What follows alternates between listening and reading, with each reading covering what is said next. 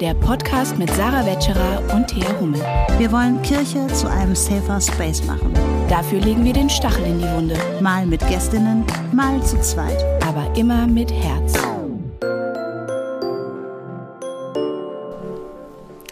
Hallo und herzlich willkommen zu einer neuen Folge Stachel und Herz. Wir zwei Frauen sitzen hier und unterhalten uns heute über Männlichkeit. Wow. Hallo Thea. Super, super Einleitung, Sarah. Gut, ne? Hallo Sarah, schön dich zu sehen. Nicht ganz, Leute. Wir, wir, wir kriegen gleich noch einen Gast und ich kann euch sagen, ähm, es ist eins der spannendsten, bereicherndsten, schönsten Gespräche, die ich in letzter Zeit so führen durfte. Und ähm, ich hoffe wirklich, dass ihr dran bleibt.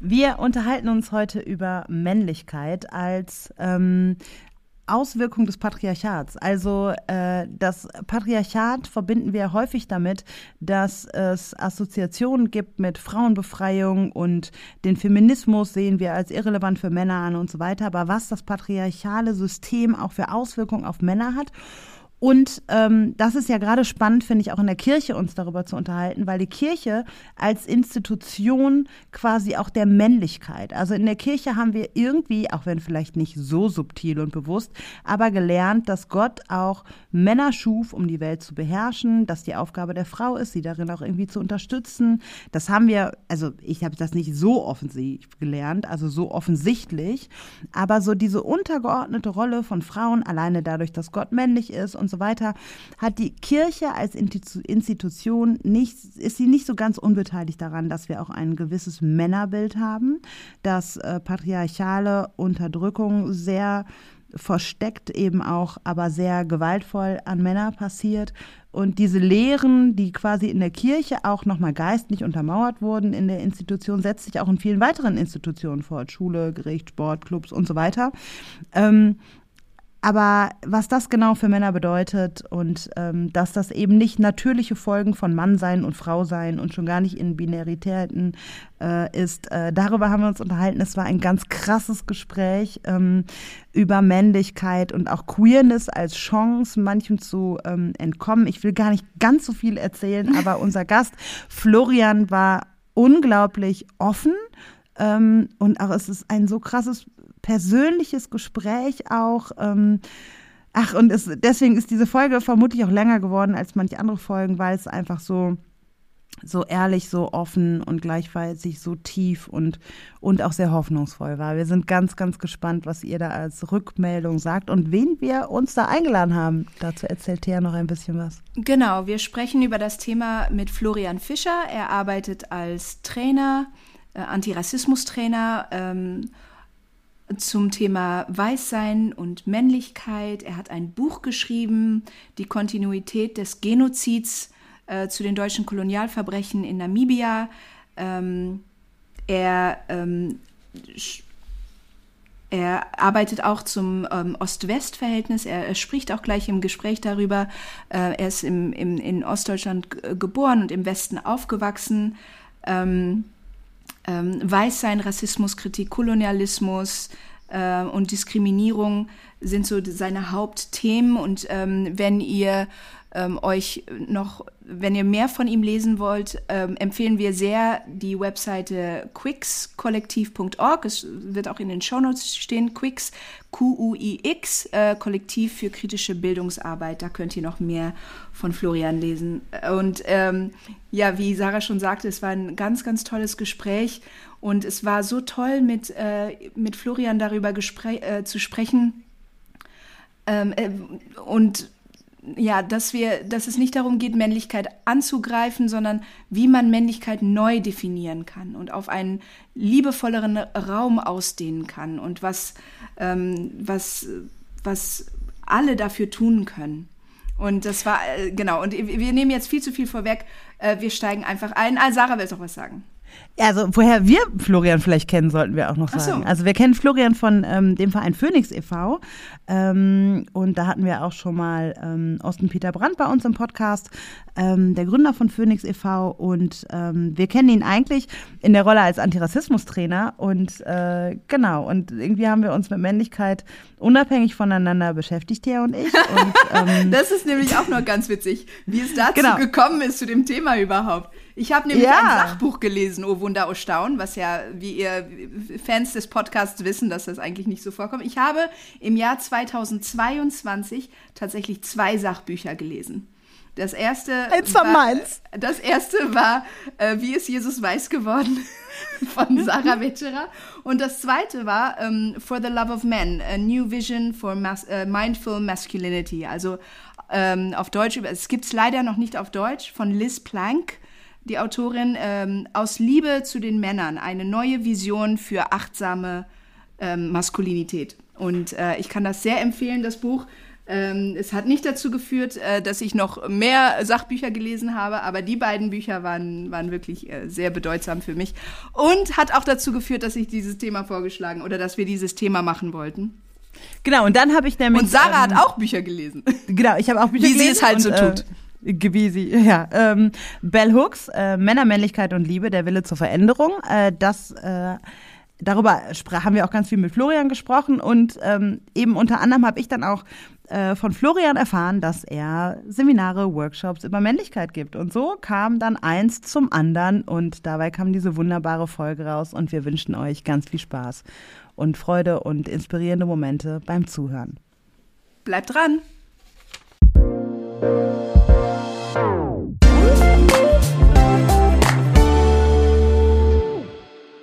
Ja, und da bist du auch schon. Florian, wie schön dich zu sehen und danke, dass du zu uns in den Podcast gekommen bist.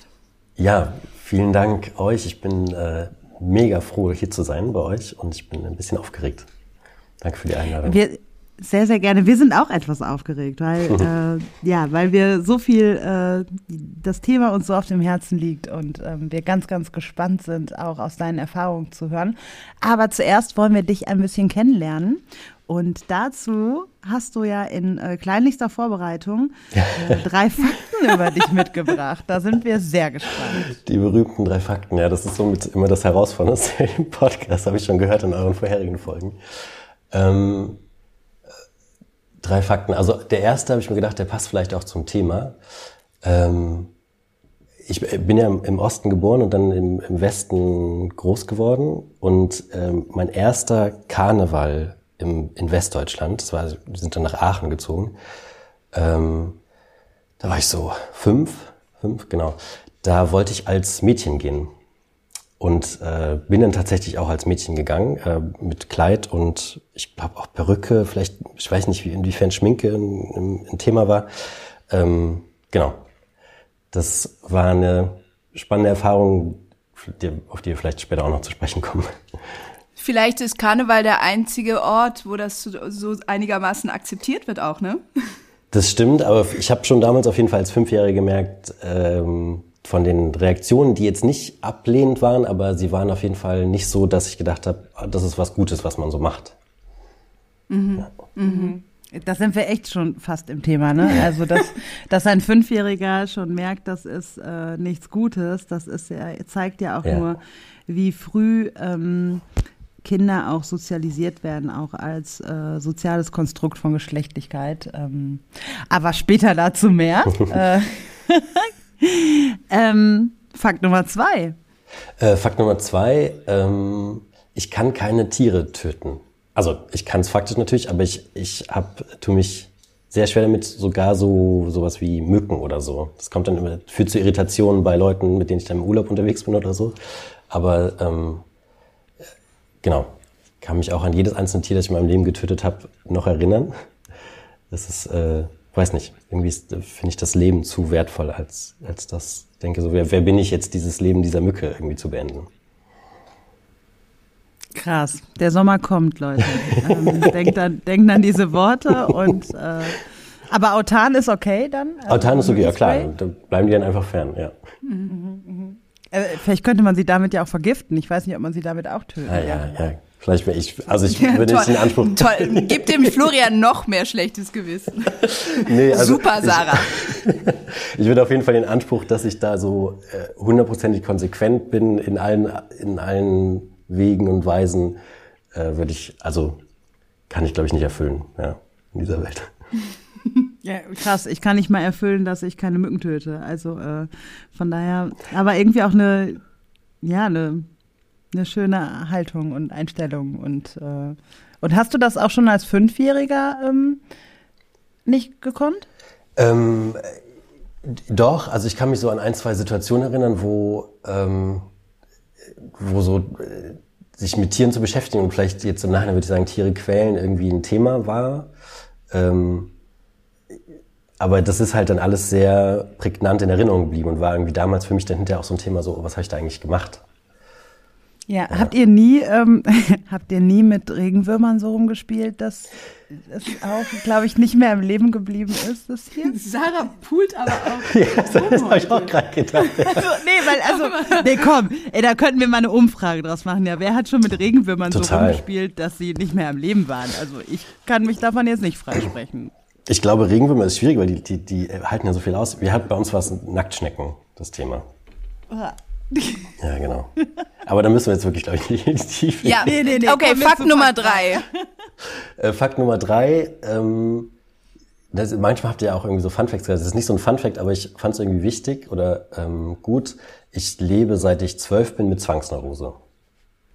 Und ich fand das irgendwie gut auch in diesem, ich hatte, ihr hattet mal eine Folge, wo eine Person, da ging es eigentlich gar nicht um Klassismus, aber eine Person hat so ihren Klassenbackground geteilt und meinte, das ist irgendwie so wichtig, dass sie das so wichtig findet, weil das eben viel zu oft tabuisiert wird und äh, gar nicht so sichtbar ist. Und das ist für mich so etwas, wo ich merke, das habe ich in meinem Leben viel zu lange tabuisiert und irgendwie versucht für mich auszumachen und, und irgendwie geheim zu halten. Und in den letzten Jahren ist da so eine Veränderung passiert. Ähm, Shoutout auch an äh, Peter Wittkamp an dieser Stelle. Der hat ein ganz tolles Buch geschrieben über Zwangsneurosen. Für mich soll es Neurosen regnen. Für die Leute, die es interessieren. genau. Sehr witzig einfach auch. Ähm, ja. Kannst du zwei Sätze noch zu Zwangsneurosen sagen? Äh, was das ist? Ja, wir sind ja auch ein Bildungspodcast. ähm, Oh mein Gott, da bin ich, glaube ich, nicht genug ausgebildet, um da die, die gute psychologische Definition zu haben. Ähm, Zwangsneurose, das ist so eine Mischung eben aus ähm, magischem Denken, also dass du Dinge in Gedanken in Verbindung bringst, die eigentlich überhaupt nicht in Verbindung stehen, und Zwangshandlungen, die daraus resultieren. Und magisches Denken ist was, was vielleicht die meisten Leute auch irgendwie kennen, auch so aus der Kindheit ähm, oder sowas keine Ahnung, ich habe ein ein Jobinterview und äh, dann sitze ich im Auto und denke mir, wenn die nächsten drei Ampeln grün sind, dann kriege ich diesen Job. Ne? Das ist so mhm. dieses magische Denken. Ähm, und für den Zwangsneurotiker, Neurotikerin folgt dann daraus eben auch Zwangshandlung, die, und das Spannende ist, dass, dass du als Zwangsneurotiker weißt, dass sie absolut irrsinnig sind, aber ähm, trotzdem gibt es so einen inneren Zwang, sie auszuführen weil die Angst davor, was passieren könnte, wenn vielleicht doch das eintritt, was eintritt in deinem Kopf, wenn du sie nicht ausübst, dann zu groß ist. Okay, ja, danke für diese Offenheit da auch und ähm, ja, das ist, äh, das wäre jetzt schon äh, fast auch noch eine Folge wert. Ja, äh, wollte ich gerade sagen. ja. Habt ja, ihr schon eine Folge Dank. gehabt zu, äh, zu Psychischer psychischen Herausforderungen, ja. genau, Gesundheit? Nee, kannst dann noch mal gerne kommen. je, je nachdem, wie es heute läuft. Setz mir auf den Jahresplan. Ja, genau, je nachdem. Mal sehen, ob wir dich noch mal einladen, Florian. zu Männlichkeit nicht, aber zu Neurose darfst du noch mal kommen. genau, Männlichkeit. Da haben wir dich ja nicht nur eingeladen, ähm, weil du ein Mann bist, sondern weil du ähm, dich mit Männlichkeit äh, beschäftigst und nicht nur für dich selber, sondern auch Seminare gibst und hältst und ähm, ja, dazu auch viel in Erfahrung gebracht hast und äh, Wissen vermittelst und äh, mit Menschen ähm, ins Gespräch kommst.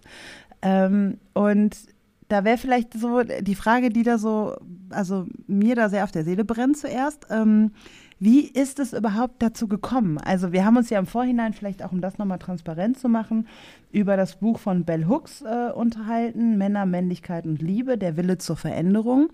Und ähm, das können wir übrigens von Herzen empfehlen, da werden wir heute sicherlich auch noch häufiger darauf zu sprechen kommen. Aber ähm, es fällt Männern ja auch gar nicht leicht, so wenn ich das in diesem Buch so wahrgenommen habe und auch so in meiner ähm, ähm, anekdotischen Empirie so wahrnehme, dann ähm, fällt es Männern ja auch gar nicht so leicht, sich überhaupt mit diesem Thema auseinanderzusetzen. Und da so die Frage, wie, ähm, wie ist da so deine Entwicklung? Wie bist du dazu gekommen, dich damit auseinanderzusetzen? Äh, warum interessierst du dich für dieses Thema? Und wie kam es dazu, dass du sogar Workshops und Seminare hältst darüber? Hm. Ähm, du hast jetzt schon so viel aufgemacht, jetzt ploppt so in meinem Kopf. Ähm, also mein eigener Weg war tatsächlich auch mit durch einen Impuls von außen, ähm, wie es glaube ich oft ist, wenn es um Thema Männlichkeit geht. Also so sehe ich das auch bei den Männern, die jetzt irgendwie in meinen Workshop sitzen oder in, in Vorträge oder so kommen, dass dass oft so ein Impuls von außen kommt. Ähm, und bei mir war das so, ich glaube, es war 2013 rum oder so, dass ich, ich war in so einer Politgruppe, die relativ ähm, gleichmäßig, geschlechts, geschlecht, geschlechtermäßig gleichmäßig aufgeteilt war, wenn ich jetzt so binär erstmal denke, weil damals auch ähm, ähm, genau sich in der Gruppe auf jeden Fall niemand als non-binär oder trans äh, identifiziert hat. Und ähm, das war dann spannend, dass an irgendeinem Punkt die Frauen aus der Gruppe gesagt haben, wir müssen mal über Männlichkeit und männliches Redeverhalten und männliche Dominanz äh, sprechen, weil so wie wir Entscheidungen treffen, wie Themen thematisiert werden, wer wem zugehört wird, ähm, wie lange Leute reden, was aufgegriffen wird etc., das ist alles sehr geschlechtlich geprägt hier. Und für uns ähm, männlich Sozialisierte in der Gruppe war das irgendwie erstmal so ein, so ein Schock, so ein, hä, was meint ihr so? Und ähm, dann haben halt die Frauen aus der Gruppe gesagt, hey, wir machen, wir brauchen mal so einen Tag für uns, wo wir nur erstmal auch für uns, darüber, uns darüber austauschen. Und wenn wir das machen, dann habt ihr aber nicht frei, sondern dann beschäftigt ihr euch gefälligst mit Männlichkeit. Und dann haben wir uns, und das war ein Geschenk, äh, weil dann haben wir uns jemanden von außen eingeladen, der dann so einen Mini-Workshop gegeben hat zu Männlichkeit. Und das war so der Kickstarter, wo ich gemerkt habe, oh krass, das ist ähm, nicht nur irgendwie ein Thema für irgendwie die Gruppe oder Gesellschaft oder sowas, sondern das berührt mich im tiefsten Innern sehr stark. Also da, ähm, ich bin da sehr von geprägt und es äh, gibt einiges zu entdecken. So und dann habe ich angefangen, mich auf den Weg zu begeben, mit Leuten zu sprechen, ähm, mit anderen Männern, mit mit äh, Frauen ähm, gelesen. Bell Hooks war das Buch, was ihr erwähnt habt, ähm, ist für mich so ein riesiger Augenöffner gewesen, ähm, der mich sehr berührt hat. Genau. Und dann, dann kam irgendwann, ich, ich mache ja so Bildungsarbeit, habe das schon vorher gemacht und kam dann irgendwann der Bedarf, weil so viel zu Empowerment-Räumen für Frauen Sternchen gab's schon und ähm, dann aber irgendwie es gab nie so Angebote für männlich sozialisierte Personen und dann habe ich halt angefangen, äh, da so Angebote zu entwickeln und auch Workshops zu geben. Ich würde gerne noch ein bisschen weiter zurückgehen, wenn es für dich okay ist. Ähm, mit was für Männlichkeitsidealen bist du denn aufgewachsen? Was, ähm, welche, welche, welches Bild von Männlichkeit wurde dir vorgelebt? Und wie haben sich diese Männlichkeitsideale oder diese Merkmale, was einen Mann ausmacht, äh, gewandelt im Laufe deines Lebens?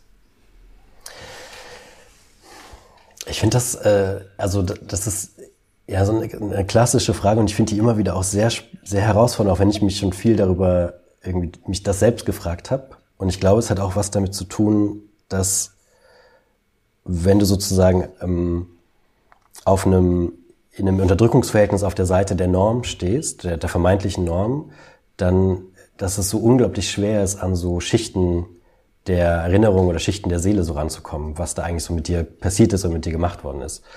Und ähm, das finde ich jetzt gar nicht so leicht zu beantworten. Wenn ich jetzt so an, also Vaterfiguren sind ja dann immer irgendwie eine, spielen eine Rolle. Wenn ich so an Vaterfiguren denke, also meine Eltern haben sich früh getrennt und mein Vater, den habe ich immer nur in den Ferien getroffen. das heißt, er war gar nicht so präsent. Also ich hatte nicht so eine präsente äh, männliche Erziehungsperson, weil der neue Freund von meiner Mutter, der war, hat so erziehungsmäßig eigentlich kaum Aufgaben übernommen. Und da waren jetzt schon im Nachhinein so, also es waren so keine klassischen patriarchalen Männer, die, mit denen ich im Umfeld aufgewachsen bin, aber schon so Männer, die, wenn es jetzt Konflikte oder Probleme gab in der Familie zum Beispiel, die dann so sich in Arbeit geflüchtet haben. Also die jetzt auch nicht herausgestochen sind durch Zugang zu ihren Emotionen, das verbalisieren zu können, gut kommunizieren zu können, sondern ähm, also sozusagen so die Beziehungsarbeit, Kommunikationsarbeit habe ich eher als weiblich konnotiert erfahren im, im Aufwachsen. Ähm, und dann gibt's natürlich so in, diese, in der Pubertätsphase, also so irgendwie in der Schule sein, so ganz viel was machen Jungs und was dürfen Jungs nicht machen, äh, war Thema. Und ja, das ist so im Aufwachsen. Und jetzt merke ich, in Berlin lebend, in bestimmten Kreisen unterwegs zu sein, ähm, auch in einer Zeit, wo äh, queere, queeres Sein, queere Lebensweisen viel präsenter sind, dass sich da nochmal ganz viel ändert. Aber das ist vielleicht auch noch für später was. Ich ähm, fand das ganz interessant, was du gesagt hast, dass du dich zwar viel damit auseinandergesetzt hast mit dieser Frage, aber vieles für dich auch, also schwierig für dich selbst, obwohl du es selbst erlebt hast, herauszufinden war. Das erinnert mich an dieses Bild, ähm, ich weiß nicht, ob ihr das kennt, äh, zwei Fische schwimmen durchs Meer mhm. Und äh, ein anderer Fisch kommt ihnen entgegen und sagt, na Jungs, wie ist das Wasser heute? Und dann schwimmen die beiden weiter und nach einer Weile sagt der eine zum anderen, was zum Teufel ist Wasser? Also, ne, dass äh, oft so offensichtliche, allgegenwärtige, wichtige Realitäten oft am schwersten zu erkennen sind und zu besprechen ja. sind, ne? weil wir ja. von ihnen, also das ist auch, ähm, weil wir zu nah dran sind, ne? sehen wir sie nicht. Ähm, und ähm, das ist das dann halt vielleicht auch so mit, mit, Männern, mit denen du unter, also mit denen du unterwegs bist, dass äh, gibt es das auch, dass sie zum Beispiel sagen, ja, das Patriarchat, das, das gibt es gar nicht? Ähm, da, kommt es immer total drauf an, mit, mit welchen Männern oder in welchem Kontext und so. Und jetzt in meinem eigenen Umfeld, glaube ich, würde ich jetzt niemanden kennen auf Anhieb, der das sagen würde. Und es wird auf jeden Fall auch, also immer schwieriger oder absurder zu behaupten, dass das Patriarchat nicht gibt, ähm, auch wenn es das früher auch schon genauso absurd war. Aber, ähm, aber diese, dieses Bild mit dem, was ein Teufel ist Wasser, äh, das genau damit kann ich sehr viel anfangen, weil ich, ich mache diese Arbeit seit jetzt zehn Jahren intensiv mhm. und ich habe immer noch nicht so richtig das Gefühl, so, so komplett durchdrungen zu haben, was ist denn jetzt eigentlich Männlichkeit? Also es ist für mhm. mich immer noch ein totales Entdeckungsfeld. Ähm, und, und das hat sehr viel damit zu tun, wie du sagst, auch mit dieser, an welcher Position stehe ich. Äh, also ich finde das ganz spannend, zum Beispiel in den Workshops, die ich gebe. Ich fange oft an mit äh, einer Einstiegsfrage, anonymisiert, äh, was bedeutet für dich Männlichkeit? Beantworte in ein, zwei Worten oder in ein, zwei Sätzen, was bedeutet für dich Männlichkeit? Und ähm, wenn es dann so ein Raum ist voller, also mit nur männlich sozialisierten Personen, dann ist das super faszinierend zu sehen, dass das, also diese, allein diese Frage zu stellen, ist eine unglaubliche Herausforderung für die meisten. Und das versuche ich dann auch zu thematisieren, weil es für mich faszinierend ist, dass alle, die da sind, unhinterfragt von sich in der Regel, mit Ausnahmen natürlich, aber in der Regel sagen würden, ja, ich bin Mann. Das ist, steht gar nicht zur Frage. Aber niemand so richtig beantworten kann ja, was heißt denn das überhaupt? Was heißt denn Mann sein? Was heißt denn Männlichkeit für dich? Also ich finde ja das da ganz. Äh, Entschuldigung. Eigentlich fallen wir uns selten ins Wort. Aber ich, es erinnert mich gerade total an etwas, was ich auch gelesen habe. Ähm, der Soziologe Michael Kimmel macht ja eine Variation davon. Also er geht in Männergruppen und er stellt die erste Frage: Was sind die Merkmale eines echten Mannes? Und dann kommen so Sachen wie mhm. äh, ambitioniert, wettbewerbsorientiert, stark, strategisch denkend, aggressiv, dominant. Und dann schreibt er das alles auf, alles klar. Und dann stellt er die zweite Frage, was sind die Merkmale eines oder was sind die Eigenschaften eines guten Mannes? Und dann kommen plötzlich ganz andere Begriffe von derselben Gruppe. Ne? Dann kommen so Sachen wie, ein guter Mann ist ein Beschützer, er ist fürsorglich, er setzt sich für andere ein. Und ich, ähm, ich finde, das zeigt auch ganz gut das Bild von idealer Männlichkeit, wie es von unserer Gesellschaft propagiert ist und wie es tatsächlich so einen großen Unterschied gibt im Verständnis von echter Männlichkeit und, und, und guter Männlichkeit fast schon. Aber beide Assoziationen, die du jetzt geteilt hast, äh, von echter und von guter Männlichkeit, sind ja schon auch beide ähm, patriarchale Auswirkungen. Absolut. Also ob ja. ich jetzt, ob ich jetzt der Herrscher oder der Beschützer bin, es ist schon äh, ein, ein patriarchales, äh, binäres, männliches, männliche Zuschreibung da. Was ich gerade äh, nochmal dachte in Bezug auf Patriarchat und, und Männer und äh, über Männlichkeit, ist ja auch, dass ähm, das Patriarchat häufig assoziiert wird als Frauenbefreiung. Und Feminismus sehen Männer ja auch erstmal als irrelevant für sich an, äh, sondern vor allem primär äh, für Frauen. Also da tun wir was für Frauen und nicht für Männer. Und, und die Männer, die aber zu dir, Florian, in Seminare kommen, die haben ja zumindest schon mal eine Ahnung, dass da doch irgendwie auch ähm, genau diese Männlichkeitsbilder, die Thea gerade beschrieben haben, auch relevante Auswirkungen auf sie haben und das auch Teil des, von patriarchaler Unterdrückung ist. Ähm, und deswegen vermutlich auch es so schwierig ist, dann diese Frage zu beantworten, was ist denn eigentlich Männlichkeit? Weil das macht es dann ja so komplex. Also wenn jetzt nur Männer sitzen würden, die äh, überhaupt gar keine also die sich darüber jetzt noch nicht so viel Gedanken gemacht haben oder nicht in diesem Kontext jetzt zusammensitzen würden, dann wäre es vermutlich einfacher, darauf zu antworten.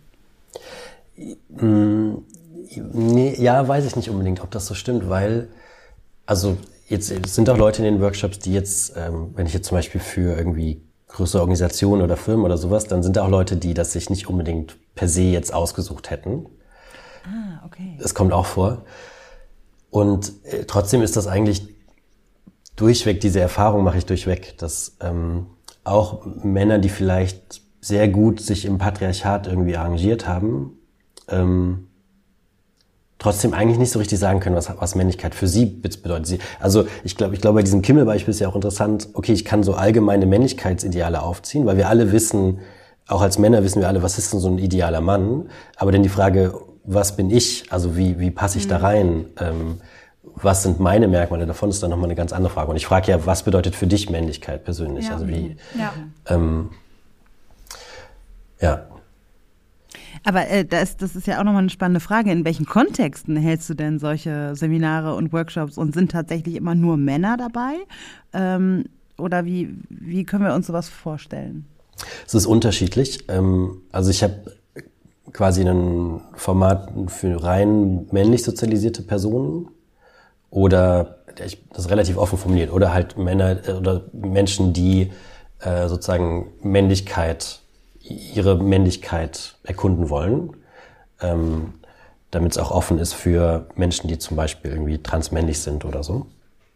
Ähm, aber gibt also genau, es gibt ein Format, das für gemischte Gruppen, was aber eine andere Dynamik ist. Also es ist sehr klar spürbar, dass wenn ein, rein, ein Raum ist mit rein männlich sozialisierten Personen, dann äh, ist die, die Dynamik direkt eine andere, als wenn ähm, Frauen anwesend sind zum Beispiel. Ähm, weil jetzt gerade in einem Hetero-Kontext einfach Männer super schnell in so ein Performen reinkommen, wenn Frauen präsent sind. Und dieses auf die Ebene von von auch einer Verletzlichkeit zu kommen oder zu schauen, was hat denn das Patriarchat eigentlich mit uns gemacht, ähm, das ist dann nochmal, da brauchst du irgendwie auch eine Art von Schutzraum eigentlich. Genau. Ja, was hat das Patriarchat eigentlich mit uns gemacht? Das fängt ja echt früh an, ne? Also in der Kindheit, ähm, ich denke jetzt so an, an Sätze wie äh, Jungs weinen nicht oder Puppen sind nur für Mädchen. Ähm, es gibt ja sehr früh festgelegte Stereotype auch und ähm, das ändert sich natürlich mit der Zeit, aber es gibt ja auch heute noch ähm, Stereotype, die häufig unreflektiert reproduziert werden. Ähm, was, was, was sind das für Stereotype und wie wirkt sich das aus? Ja, vielleicht, vielleicht noch so ein, äh, so ein Vorsatz, weil das habe ich eben noch gedacht, äh, Sarah, wo du das meintest mit dem, wer kommt eigentlich in die Workshops, dass selbst und das, ich versuche die Brücke zu machen, Thea, zu dem, was du gerade gesagt hast, dass selbst wenn jetzt Leute in die Workshops kommen, die irgendwie schon offen sind, sich kritisch so mit Männlichkeit zu beschäftigen, das oft auf so einer irgendwie so einer Kopfebene passiert oder so. Ich möchte irgendwie was, ne, ich möchte irgendwie in einer Welt leben, die in einer Gesellschaft, die befreiter ist, wo es keine Unterdrückung aufgrund von Geschlechterdynamiken oder so gibt oder Vorstellungen. Aber dass selten Männer eigentlich wirklich so eine Ahnung davon haben, was mit ihnen passiert ist und wie, wie sehr wir eigentlich zerbrochen werden im Aufwachsen als Jungs. Ähm, und und das, das ist auch etwas, auch, auch in diesen zehn Jahren Beschäftigung damit, wo ich merke, dass das kommt erst so peu à peu, dass ich da auch so emotional Zugang finde und so die, die Ausmaße dessen wirklich auch erspüren kann. Ähm, ich war äh, vor kurzem, vor ein paar Tagen in dem Film äh, Close, den ihr, habt ihr den gesehen? Haben wir nicht gesehen. Ähm, den ich sehr empfehlen kann. Äh, der läuft gerade in den Kinos. Ähm, von, ist ein belgischer Film und es geht um eine Freundschaft zwischen zwei Jungs. Die sind so 12, 13 und die sind so, mh, hm, sind so mega, also sie sind so die besten Freunde, sind so mega zärtlich auch miteinander, total verspielt, äh, schlafen immer in einem Bett, äh, kuscheln auch und sie sind so ein und alles füreinander.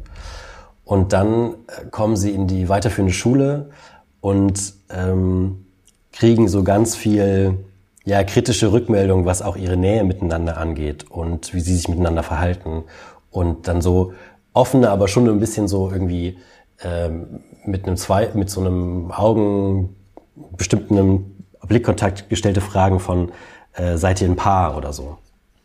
Und es wird sehr schnell klar, die Art, wie sie sich aufeinander beziehen, ist irgendwie nicht erwünscht. Es passt nicht zu Jungs sein, zu Männlichkeit in diesem Alter.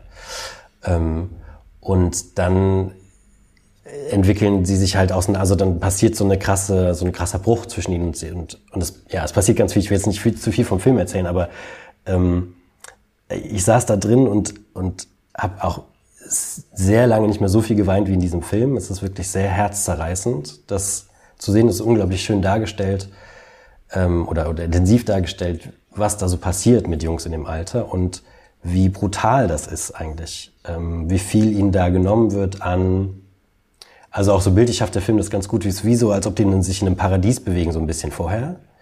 In so einem vor, also natürlich sind sie auch so Jungs, aber in so einem vormännlich, patriarchale Männlichkeitsparadies und dann auf einmal kommt so das Patriarchat mit aller Härte und sie dürfen überhaupt nicht mehr das sein, was sie eigentlich sind. Sie dürfen nicht mehr die, die Intimität miteinander ausleben, die sie ausleben möchten eigentlich, die Nähe, die Zärtlichkeit. Sie dürfen sich nicht mehr so aufeinander beziehen, wie sie es gewohnt waren.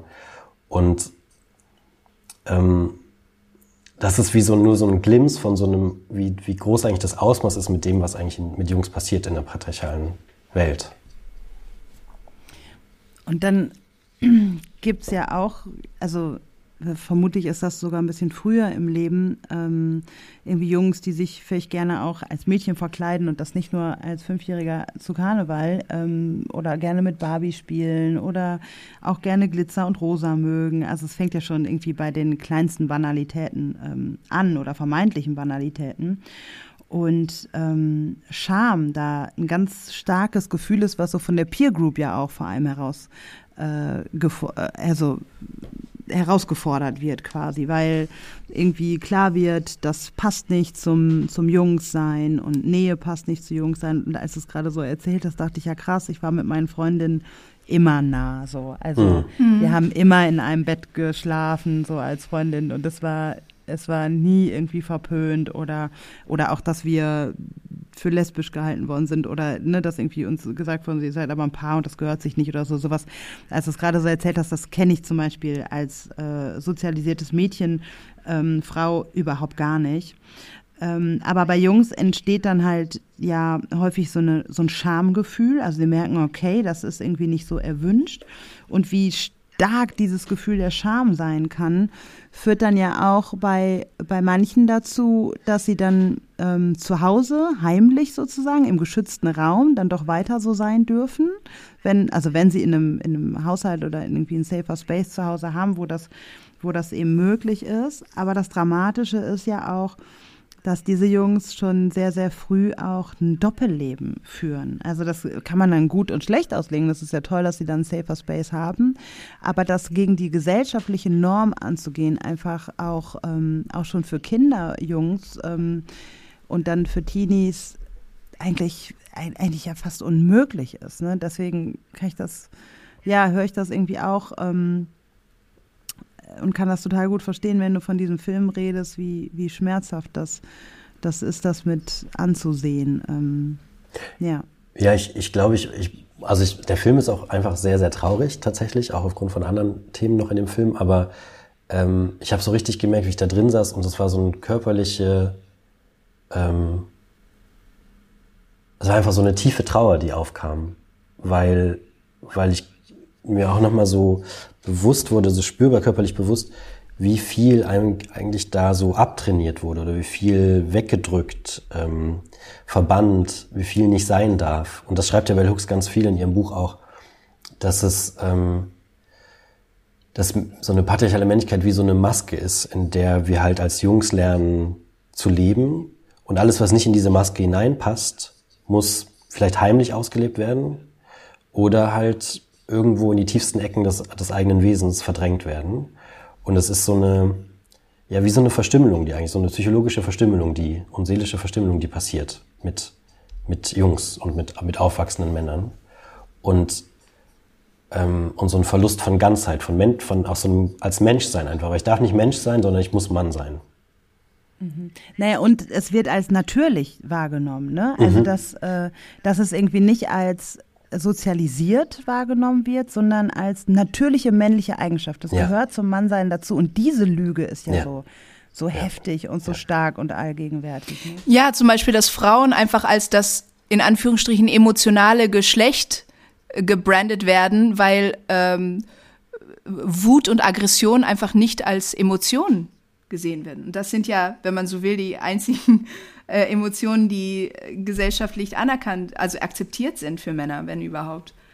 Ähm ja, und eben auch von Frauen, ne? Also das finde ja. ich auch nochmal so krass daran, ähm, dass ja das jetzt nicht nur von den männlichen ähm, sozialisierten äh, Peers auch so vorangetragen wird und auch aufrechterhalten wird, sondern auch Frauen sind ja auch Teil dessen. Also der, der Wunsch von, von Frauen, dass Männer so und so zu sein haben, stark und, äh, und eben weniger emotional und ähm, auch, auch wenn wir das vielleicht nicht so sagen würden, Männer dürfen keinen Schmerz zeigen, aber es führt auch bei Frauen zu Irritationen und auch das ist dann irgendwie, das ist dann irgendwie auch gleich ein Mann, der dann vielleicht, der auch irgendwie gelabelt wird als ähm, weiß ich nicht, äh, zu emotional oder da gibt es ja jetzt auch vermutlich äh, noch äh, viele beleidigende Formen, äh, wie Männer, die weinen, auch genannt werden und so. Was ich damit sagen will, ist, dass, dass das ja nicht nur,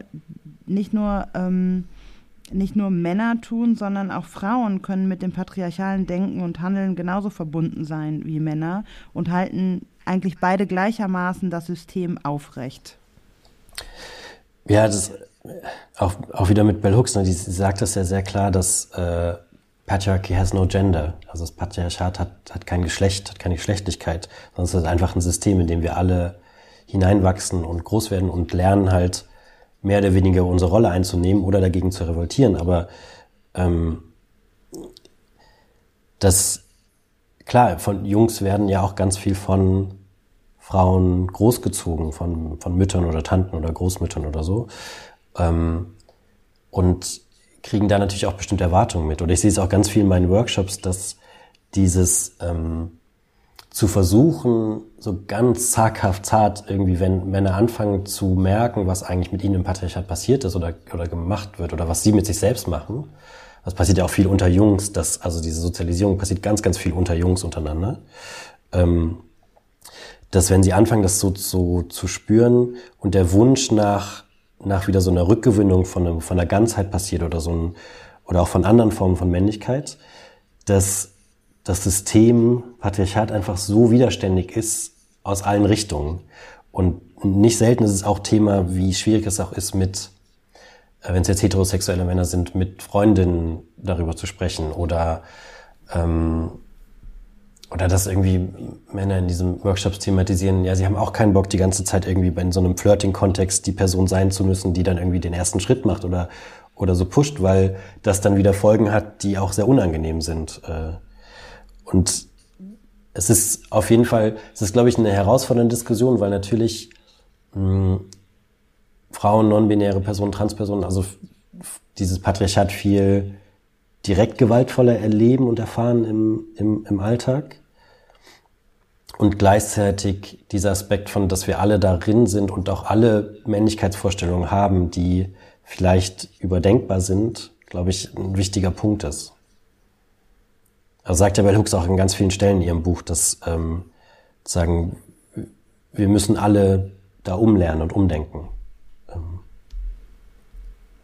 Hm, ich finde einen Satz äh, bei Bell Hooks ähm, Diesbezüglich auch der, den habe ich mir markiert. Ähm, da schreibt sie, um liebende Männer zu erschaffen, müssen wir Männer lieben.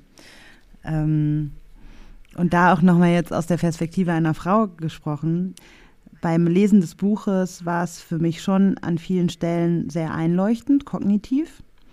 Ähm, und ähm, gleichzeitig also ich merke auch, dass es funktioniert in Anführungsstrichen. Also ähm, wenn ich Männern eben auch so begegne und ähm, dann gibt es da auch eine Öffnung. Und gleichzeitig, gerade so in der Kirche ist es so, dass Männer ja auch an sehr hierarchisch hohen Positionen stehen. Auch Frauen, ich weiß, aber auch Männer. Ähm, und da fällt es mir dann schon manchmal äh, schwer, da dann auch empathisch zu bleiben. Also, dass ich jetzt nicht nur die ganze Zeit denke, ja, der hat aber auch, äh, ne, der konnte irgendwie wahrscheinlich auch schon als kleiner Junge seine Gefühle nicht äußern und äh, das wurde ihm, der wurde als Mann sozialisiert, dann wurde er gebrochen und da ist so viel Schmerz und so. Aber wenn dieser Mann gleichzeitig A, seinen Schmerz gar nicht sieht und B, dann auch noch in einer machtvollen Position ist, dann fällt es mir total schwer, das theoretisch Erlernte jetzt auch irgendwie liebevoll umzusetzen. Also muss ich sagen, da komme ich dann auch als Frau an meine Grenzen. Hm. Finde ich sehr verständlich. Betroffenes Schweigen. naja, also ich sehe das auch, jetzt auch in anderen, auch meine Arbeit zu jetzt zum Beispiel, wenn ich zu Rassismus weiß sein oder sowas arbeite, diese, diese Herausforderung immer wieder strukturell und individueller Ebene irgendwie zusammenzudenken und aber auch manchmal auch getrennt zu sehen. Und natürlich, wenn du in so einem Jobkontext, Arbeitskontext bist, dann ist dieses Strukturelle einfach erstmal dominanter und präsenter. Und dann kann ich mich nicht darum kümmern, wie, welche psychisch gewaltvollen Erfahrungen hat mein Chef jetzt irgendwie in seiner Kindheit gemacht. Das ist klar. Ähm, und ich denke mir auch, wenn du so erzählst, also, mh, mm, wieso sollte es irgendwie dein erster Schritt sein, Empathie? Es wäre natürlich auch, es wäre natürlich ein schöner, schön, wenn das geht, aber also wenn die Männer für sich keine Empathie und für ihr eigenes Gewordensein und ihre eigene Gebrochenheit und ihre eigene mh, mm, ja, Prägung Patriarchat keine Empathie haben, wieso, wie, wie können es dann andere Leute von außen haben? Und vielleicht geht es für mich eher auch darum, wenn sich Männer auf den Weg machen, das irgendwie zu erspüren und dazu Zugang aufzubauen, dass, dass dafür Räume geschaffen werden und das versuche ich ja durch die Workshops zum Beispiel. Das ist ja auch nicht die Aufgabe von Frauen, non-binären Personen, diese Räume zu schaffen, aber ähm, dass dass es im Endeffekt, und das beschreibt Bell Hooks ja auch ganz viel, eigentlich eine gemeinsame Aufgabe ist. Also das Patriarchat wird sich nicht verändern, wenn nur eine Gruppe von Menschen oder zwei Gruppen oder weiß nicht wer äh, an, an diese, diese Arbeit macht. So, es braucht Männer, männlich sozialisierte Personen, die diese Arbeit machen. Und die Frage ist, wie wie ist das unterstützenswert? Wie, wie kann man das unterstützen? Und was gibt es da für Möglichkeiten? Aber ja, sorry. Was ich einfach auch so erschreckend finde, sind die Folgen. Ne? Also ähm, nicht nur die Gewalt, sondern auch, ähm, auch die Studien, die durchgeführt wurden zu, zu Krankheiten zum Beispiel. Also ich habe gelesen, ähm, Frauen, bei Frauen wird äh, doppelt so häufig zum Beispiel posttraumatische Belastungsstörung diagnostiziert. Und äh, Frauen, die unter ähm, PTBS leiden, erkranken häufig, äh, doppelt so häufig an Eierstockkrebs. Und ähm, die ähm, Frauen nehmen häufiger Antidepressiva oder Medikamente gegen Angstzustände ein als Männer. Und 80, 70 bis 80 Prozent der Autoimmunkrankheiten wie Multiple Sklerose, Lupus, chronische Müdigkeit treten bei Frauen auf, während Selbstmord, ähm, Suchtkrankheit oder Tod durch gegenseitige Gewalt eher bei Männern zu beobachten ist. Mhm. Und ähm, da, also in der, in der Regel, nicht immer, aber in der Regel ist es so, dass Männer im Vergleich zu Frauen häufiger Wutanfälle haben. Und in der Folge ist das Risiko für einen Herzinfarkt oder einen Schlaganfall doppelt so hoch, weil der Blutdruck steigt und sich die, die Blutgefäße verengen. Und ähm, das finde ich einfach so krass, ähm, dass, ja, also wenn man überlegt, ähm, also Menschen, die eine, zu einer Autoimmunerkrankung neigen zum Beispiel, ja, das sind ähm, also das sind viel. Äh, ich habe das gelesen beim ähm, Suchtmediziner Gabor Mate, der gesagt hat, dass bestimmte hm. Persönlichkeitsmuster ähm, mit bestimmten chronischen Krankheiten in, einhergehen. Also zum Beispiel Menschen, die zu einer Autoimmunkrankheit neigen, neigen auch dazu, ihre Gefühle zu unterdrücken. Äh, sie neigen dazu, sich an die äh, an die emotionalen Bedürfnisse anderer vor ihre eigenen zu denken. Sie wollen nett und nachgiebig sein und, und, und Frieden stiften und Menschen ähm, ja, wollen andere Gefühle, andere nicht enttäuschen und so weiter. Also auch ohne darüber zu sprechen, warum ähm, physiologisch gesehen diese emotionalen Eigenschaften Krankheiten fördern, ähm, welches der beiden, wenn wir jetzt mal von den binären Geschlechtern ähm, denken, ausgehen, ist statistisch gesehen dasjenige, das eher daran gewöhnt ist, Wut zu unterdrücken, die Bedürfnissen anderen zu dienen, Stress anderer auf sich zu nehmen. Äh, das, das, dazu erziehen wir Mädchen doch. Ja, und ähm, ich glaube, dass ähm, genauso kann man das halt für die an anderen Krankheiten auch ähm, bei Jungs und Männern sagen. Und das ist das, was ich auch so ähm, erschreckend finde, wie folgenreich diese Erziehung von Jungs und Mädchen ist. Ja. Ja, ich, ich mache oft in den, in den Workshops oder Vorträgen, versuche ich so ein bisschen genau auch so Zahlen, Fakten am Anfang so aufzuzeigen, um, um Leute so ein bisschen zu, zu gucken. Und ähm, ich finde das mega fast. Also ich habe auch, wenn ich jetzt global gucke, zum Beispiel habe auch Workshops in, in anderen Ländern gegeben, dass in den fast allen Ländern dieser Welt ist halt die Selbstmordrate von Männern deutlich höher als die von Frauen. Meistens so irgendwie zwei Drittel zu ein Drittel oder sowas. Ähm, genauso irgendwie die hm, Todesrate in Verkehrsunfällen oder sowas. Ähm, es gibt bestimmte Krankheiten, wo Männer früher sterben, was damit zu tun hat, dass sie äh, viel später zum Arzt gehen und viel später die Ärztin aufsuchen, weil dieses männliche, patriarchal männliche Ideal von ich schaffe das alleine, ich muss da alleine durch, dieser Lonely Wolf. Ähm, bloß nicht um Hilfe bitten. Bloß nicht um Hilfe bitten oder wenn dann halt sehr spät ähm, auch so ein Unabhängigkeitsideal, so eine Isolation, die auch Patriarchat bedeutet für Männer. Also das Isolation ist auch was, was Bell Hooks auch ganz viel beschreibt. Ähm, das, genau, dass das dazu führt, dass sie eben auch ähm, in bestimmten Krankheiten früher sterben. Ähm, ich hatte einen Punkt, den habe ich jetzt vergessen, was ich eigentlich damit sagen wollte. Aber hier die Isolation, wo du das gerade gesagt hast, da ähm, kann ich so drauf nochmal dran anknüpfen, denn ähm, Bell Hooks vergleicht das und das fand ich schon echt krass äh, mit Krieg. Also sie sagt, dass überall auf der Welt setzen Terrorregime die Isol Isolation ein, um Menschen zu brechen. Und äh, diese Waffe des psychologischen Terrorismus wird in unserem Land, also in den USA, sie schreibt ja als US-Amerikanerin, täglich gegen Jungen im Teenageralter eingesetzt. In der Isolation verlieren sie das Gefühl für ihren Wert und ihre Würde. Kein Wunder also, dass sie, wenn sie wieder in einer Gemeinschaft eintreten, ihre mörderische Wut als primäre Verteidigung mitbringen. Also das auch nochmal zum einen das Dramatische der Isolation, aber auch, ähm, dass das schreibt sie ja auch, es gibt nur ein Gefühl, das das Patriarchat an Männern schätzt. Wenn sie es ausdrücken und das ist die Wut. Also echte Männer in Anführungsstrichen werden wütend und ihre Wut ganz gleich wie verletzend oder gewaltsam sie ist, wird dann auch wieder als natürlich angesehen. Aber eigentlich ist es zurückzuführen auf genau diese Isolation und das hat dann eben auch diese dramatischen Auswirkungen. Ein anderes Buch, was ich an dieser Stelle empfehlen kann, von J.J. Äh, Bohler, wieder ein Sachbuch, äh, Sei kein Mann, warum Männlichkeit ein Albtraum für Jungs ist. Und er fängt auch in dem Buch damit an, genau eben mit dieser Selbstmordrate und und das auch zu verstehen, wie sehr das auch alles miteinander zusammenhängt und wie dramatisch eben die Auswirkungen des Patriarchats für Männer und männlich sozialisierte Menschen ist, finde ich auch nochmal wirklich, fand ich erschreckend.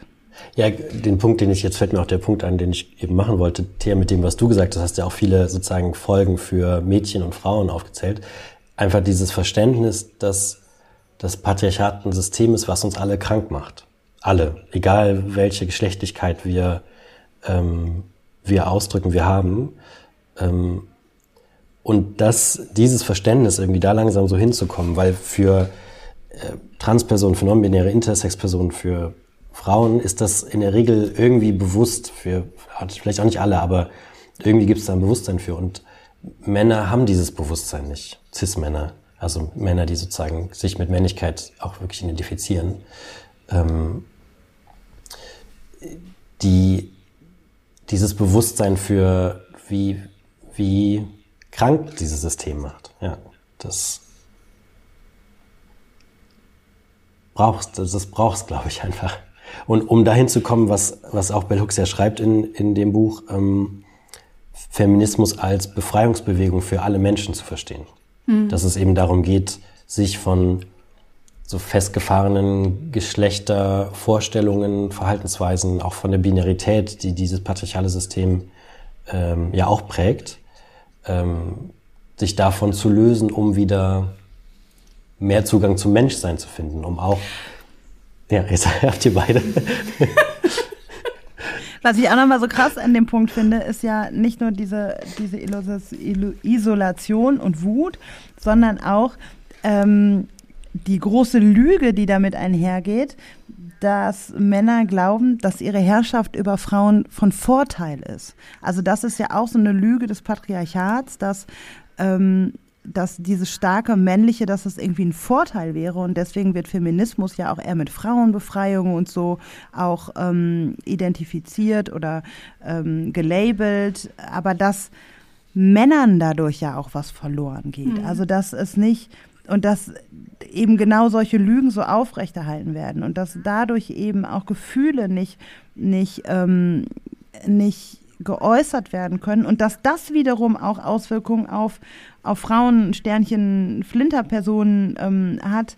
Ähm, und dass da auch so eine Wut gegenüber Männern dann entsteht, weil mhm. eben, mhm. also es gibt ja auch, das schreibt, das ist ja irgendwie auch ihr Anliegen von Bell Hooks, äh, ihr Buch zu schreiben, weil es eben auch, die schreibt, glaube ich, von in feministischen Kreisen auch MännerhasserInnen sozusagen gibt. Und, ähm, und das eben ja auch eine Folge dessen ist, ne? weil wie kommt Wut an? Also Wut kommt als Gefühlsäußerung natürlich bei meinem Gegenüber anders an, als wenn ich als wenn ich weine und, und meine Trauer anders zum Ausdruck bringe als durch Wut. Ne? Also Wut ist ja auch, hat mir letztens ein äh, Freund, der Psychologe ist, erzählt, ist ja gar kein primäres Gefühl, sondern eine sekundäre Gefühlsäußerung. Denn hinter der Wut stecken ja ganz andere Gefühle. Wut ist ja nicht so das, das Gefühl, sondern Wut ist ein Ausdruck von einem Gefühl oder mehreren Gefühlen, die dahinter stecken.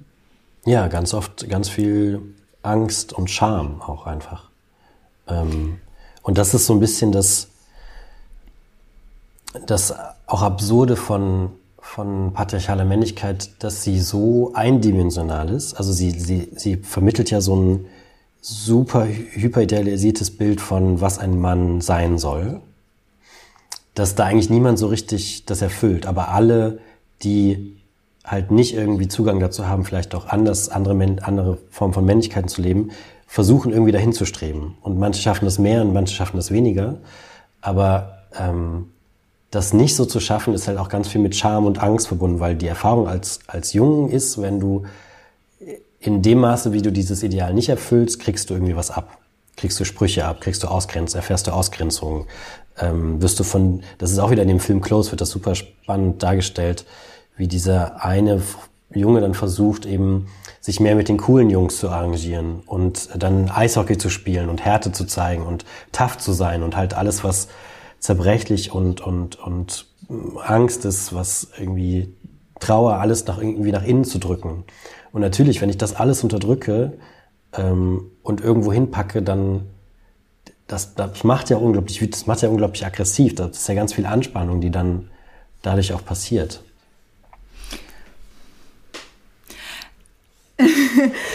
ich ähm, finde das auch, ich habe das auch bei mir beobachtet. Ähm, für mich war das, für mich war Feminismus auch immer oder, oder Befreiung vom Patriarchat, da ging es da für mich auch immer darum, Frauen zu befreien. Und je mehr ich mich damit beschäftige, desto erschrockener bin ich auch einfach darüber, unter wie viel Zwang Männer auch leiden vom Patriarchat. Also wir haben vorhin, äh, du, vorhin haben wir es kurz erwähnt, dass Männer viel später zum Arzt gehen. Äh, es gibt irgendwie Studien darüber, dass äh, Männer viel mehr Zeit im Auto verbringen, weil sie ähm, nicht so, also weil sie nicht nach dem Weg fragen wollen. Ähm, und und man, äh, ich finde es auch ganz interessant, auch schon bei Kindern zu sehen, dass ähm, Frauen eigentlich in mancherlei Hinsicht mehr Freiheiten haben als, als Männer. Ne? Also wenn Frauen Hosen tragen, ist das irgendwie normal mittlerweile.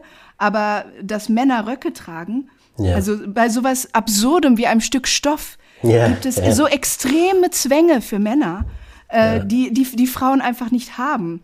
Ähm, und äh, ja, Leute reagieren ganz anders auf einen Jungen, der pinken Nagellack trägt, als auf ein Mädchen, das mit Monster Trucks spielt. Ja.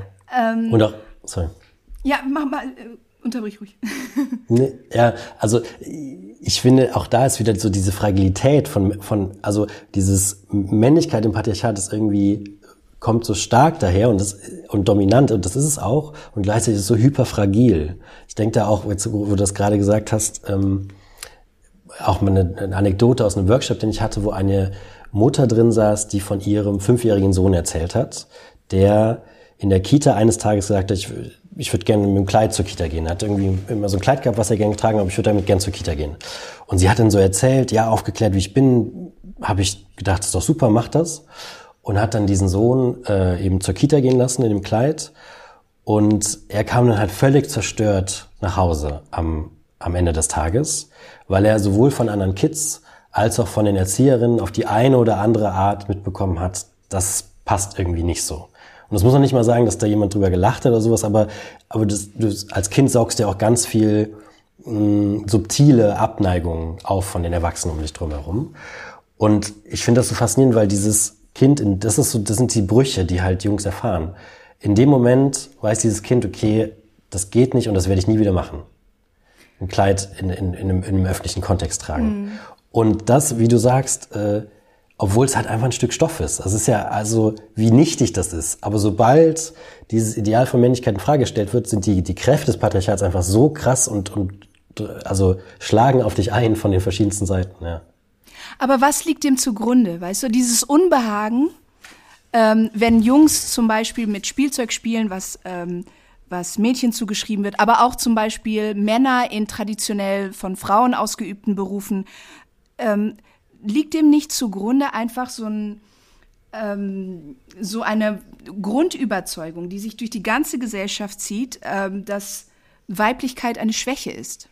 Ja, genau. Also, absolut. Also, ne, was ich das meinte, dass äh, wenn Frauen sozusagen Männerdinger machen, ich mache das alles in andere, in Anführungszeichen, dann ist es okay, aber wenn Männer Frauendinger machen, dann ist das ganz schlimm. Ist, also ist ja. das nicht das, was dem zugrunde liegt? Absolut, das ist ähm, das ist so ja eine der großen Säulen von. Es gibt so ähm, Robert Levent, auch so ein äh, US-Forscher, äh, der auch viel zur Männlichkeit geschrieben hat. Der hat so sieben Normen von Männlichkeit geschrieben, in seinen patriarchale Normen von Männlichkeit. Und die allererste ist Femininität vermeiden. Und das sagt eigentlich schon alles aus. Also das, mhm dieses alles, was als feminin gelabelt ist in der, in der Gesellschaft, das ist etwas, wo du dich auf jeden Fall fernhalten musst als, als Mann, wenn du als Mann gelten willst. Und da steckt ja ganz viel Abwertung von dem vermeintlich Femininen drin, wo ich auch super spannend finde, es gibt noch einen anderen Männlichkeitsforscher aus den 90ern aus den USA, John Stoltenberg, der gesagt hat, äh, jede Männlichkeit ist toxisch im Patriarchat. Und ich habe, das war immer so ein Zitat, wo ich irgendwie so innerlich dachte, hm, aber das kann es doch irgendwie nicht sein. Aber was er damit ausdrücken will, ist, dass allein dieses Denken, dieses binäre Denken in, es gibt männliche und es gibt weibliche Eigenschaften und dann das Hierarchisieren, welche davon besser oder, oder irgendwie mh, hm, erstrebenswerter sind, da steckt schon unglaublich viel, ähm, ja, viel Gewalt dieses Systems drin. Also er sagt dann so, was ist, wenn wir das auch viel menschlicher betrachten? Also wenn zum Beispiel sowas wie äh, beschützen und versorgen können, nicht einfach irgendwie, es sind keine guten männlichen Eigenschaften, sondern es sind gute menschliche Eigenschaften, die egal wer ausführen kann. Mhm. So und, und das zu lernen, glaube ich, nach so weiß nicht, äh, wie, wie viele tausende Jahre Patriarchat, ist, äh, ist glaube ich, einfach eine sehr, sehr, sehr langsame und mühsame Aufgabe für uns alle. Ähm, Gerade als du sagtest, äh, nicht als feminin enttarnt zu werden, als Mann, ähm, ist doch so ganz oben mit dabei. Das hat ja auch viel mit Homophobie zu tun. Und gerade am Anfang hast du ja auch gesagt, dass in queeren Communities da auch eine Chance liegt. Ähm, Kannst du dazu jetzt noch ein bisschen was, was sagen? Weil ich kann mir vorstellen, weil wir ja sehr über binäre äh, Geschlechterrollen auch sprechen, dass eben ähm, queere Communities, queere Menschen das ja auch aufbrechen. Also wenn wir von nicht-binären Transmenschen und so weiter reden, dann ähm, bricht das ja das Konzept in seinem Kern auf, oder? Absolut, ja. Also ich habe immer jetzt mittlerweile so ähm, das Gefühl einfach, oder den, den Eindruck, queere Menschen sind einfach so die, die Speerspitze der Revolution, was, was halt diese Geschlechterverhältnisse und, und, und die, die, die Umsturz des Patriarchats, wenn es irgendwann passiert, angeht. Und ich habe auch, glaube ich, einfach das Glück, in meinem Umfeld da sehr, sehr einladende, offene Menschen mittlerweile zu haben. Und ähm, auch zu sehen, was das mit mir macht, diese Einladung irgendwann im Umfeld zu spüren. Also das ist gerade sozusagen auch ein, ein Prozess, der bei mir in den letzten Jahr vielleicht nochmal so zugenommen hat, auch eigene äh, queerere Anteile wieder zu entdecken, die irgendwie da waren schon immer, aber halt durch dieses aufwachsende Patriarchat als Mann, als Junge und dann als Mann enorm äh, verdrängt, unterdrückt wurden. Und ja, queere Menschen, non-binäre Menschen, äh, Transmenschen, die, die brechen ja durch ihr Sein einfach mit diesen Logiken und mit diesen, mit diesen Normvorstellungen und, ähm, und schaffen ja auch mit viel Anstrengung und gegen, gegen ähm, Kräften, denen sie irgendwie zu tun haben müssen im Alltag, ähm, einfach einen, einen unglaublich wertvollen Raum, Dinge anders zu denken, jenseits von diesen Normen und von dieser Binarität. Und, ähm,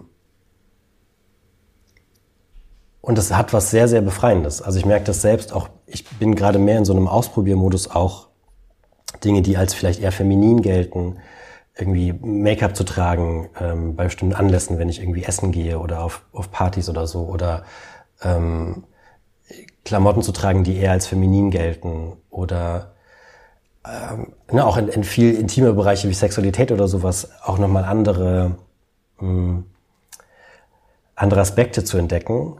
Ähm, und ich merke, da passiert wie so eine Reintegration von Anteilen von mir, die halt lange unterdrückt wurden. Und auch zum Beispiel äh, homosexuelle Anteile, die lange unterdrückt wurden, die ich hatte meine erste, meine ersten sexuellen Erfahrungen hatte ich mit Jungs ähm, in so einem Alter von, ziemlich in dem Alter von, dem, von den Boys in dem Film Close, also so elf, zwölf.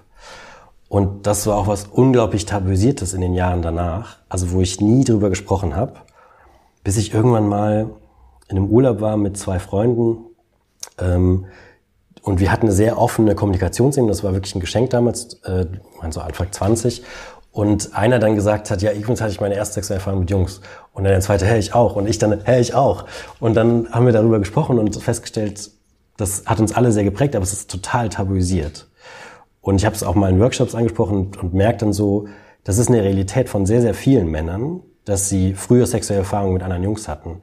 Aber dadurch, dass das Patriarchat so homofeindlich ist, ähm, ist das eben was, was krass tabuisiert ist und wo, ähm, also ich bin sehr davon überzeugt, dass Heteros und Homosexualität auf einem Spektrum funktioniert, wo Leute irgendwie verschieden positioniert sind oder sich auch darauf bewegen ähm, und wo eben dieses Bewegen gar nicht dann möglich ist für viele Männer.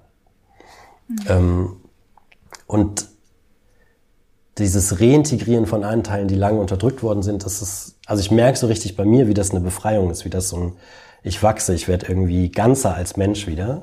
Und das ist in sehr, sehr, sehr, sehr, sehr großen Anteilen dank der auch queeren Menschen, non-binären Menschen in meinem Umfeld, durch äh, das, was ich sehe, was ich in Gesprächen ähm, höre, was, ja, was sie auch möglich machen durch ihr Sein.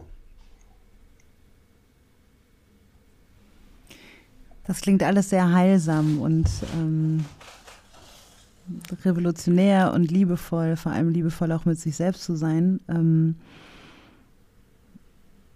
wie, wie kann Heilung sonst aussehen? Ähm, was hast du da für, für Vorstellungen? Was können, was können wir gemeinsam als Gemeinschaft irgendwie tun? Ähm, was können Männer, die das jetzt hören tun oder auch Frauen oder Menschen, die es hören, ähm, welche Geschlechtsidentität sie auch immer haben. Ähm, wie, kann, wie kann da Heilung aussehen?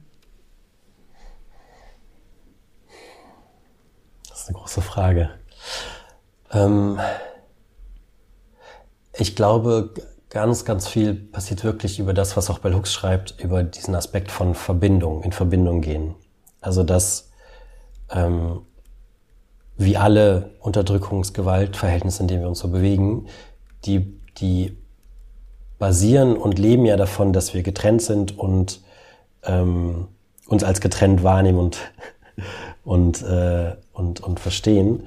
Und ähm, wieder in Verbindung zu treten miteinander ist, glaube ich, ein unglaublich wertvoller Aspekt der Heilung. Also Terence Real, äh, den auch Hooks viel zitiert, so ein äh, US-Therapeut, der viel zur Männlichkeit arbeitet, der schreibt so, ähm, Being relational breaks the back of patriarchy.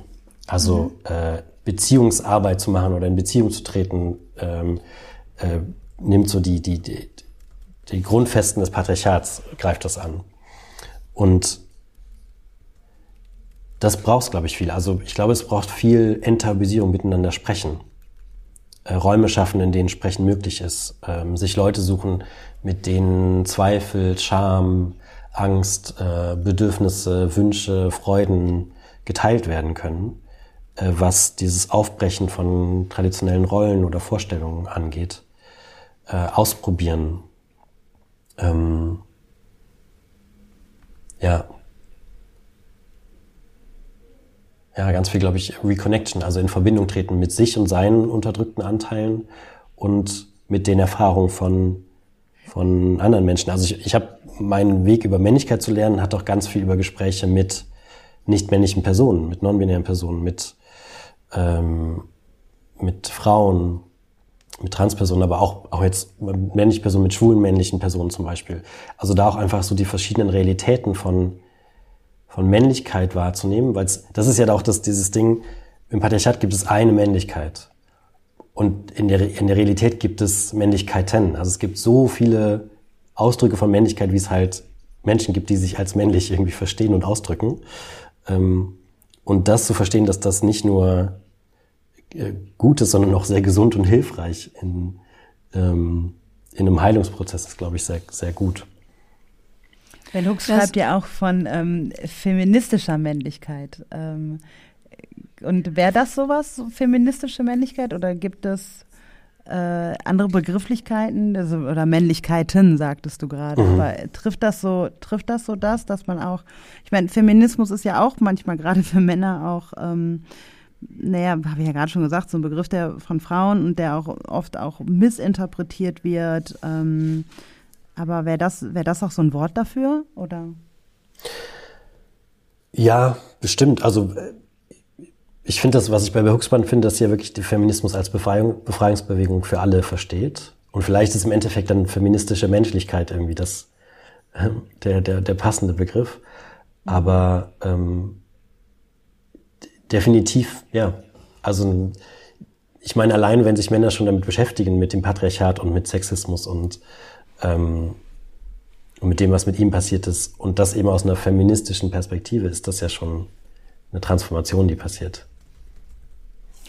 Ähm, ich habe eine Frage noch. Ähm, das hast du jetzt gar nicht hier im Podcast erzählt. Aber äh, da musste ich jetzt die ganze Zeit dran denken, wenn du so erzählst, in welchen Kreisen du dich so bewegst und äh, was dir gut tut. Du spielst ja auch Basketball. Mhm. Und gerade im Sport, ähm, also mag jetzt auch mein, ich, ich, ich ne, also mag jetzt auch ein, ein Vorurteil sein, aber auch Fußball habe ich vor allem vor Augen. Ähm, ich weiß nicht, ob es im Basketball ähnlich ist oder ganz anders ist, aber ähm, da sehe ich eher, um es jetzt mal vorsichtig auszudrücken, nicht so Räume, wie du sie so gerade beschreibst. Wie, wie verhält es sich dort auch? Oder, oder würdest du sagen, nee, das ist Quatsch, gerade da, wo Männer auch so im Sport zusammenkommen, kann auch, können auch gerade da solche Räume entstehen? Hm. Das ist eine spannende Frage. Ähm, also ich kenne auf jeden Fall auch vom Basketball diese so diese Locker Room Talks. Also das das ist so der Ort, wo ähm, vielleicht auch der einzige Ort oder einer der wenigen Orte, wo Männer über Männlichkeit reden. Nicht besonders tiefsinnig, aber äh, wo es passiert. Ähm, weil das ist ja auch das Faszinierende. Männer, Männer reden nicht über Männlichkeit. Also das, das ist ja für uns ein totales äh, Blind Spot, wie oft denn so, ne? wenn ich die, die Norm darstelle in einem Diskriminierungsverhältnis oder Unterdrückungsverhältnis, dann sehe ich das nicht so. Ähm, ja, Weiße reden nicht über das Weißsein. Genau, das ist so, das ist für mich, äh, das ist sozusagen die Unsichtbarkeit der, dieser Normalität, ja. Ähm, und ich kenne es auf jeden Fall, dass es so Räume sind, die, wo das irgendwie ein Thema ist, aber eben nicht auf so eine besonders heilsame oder tiefergehende Art.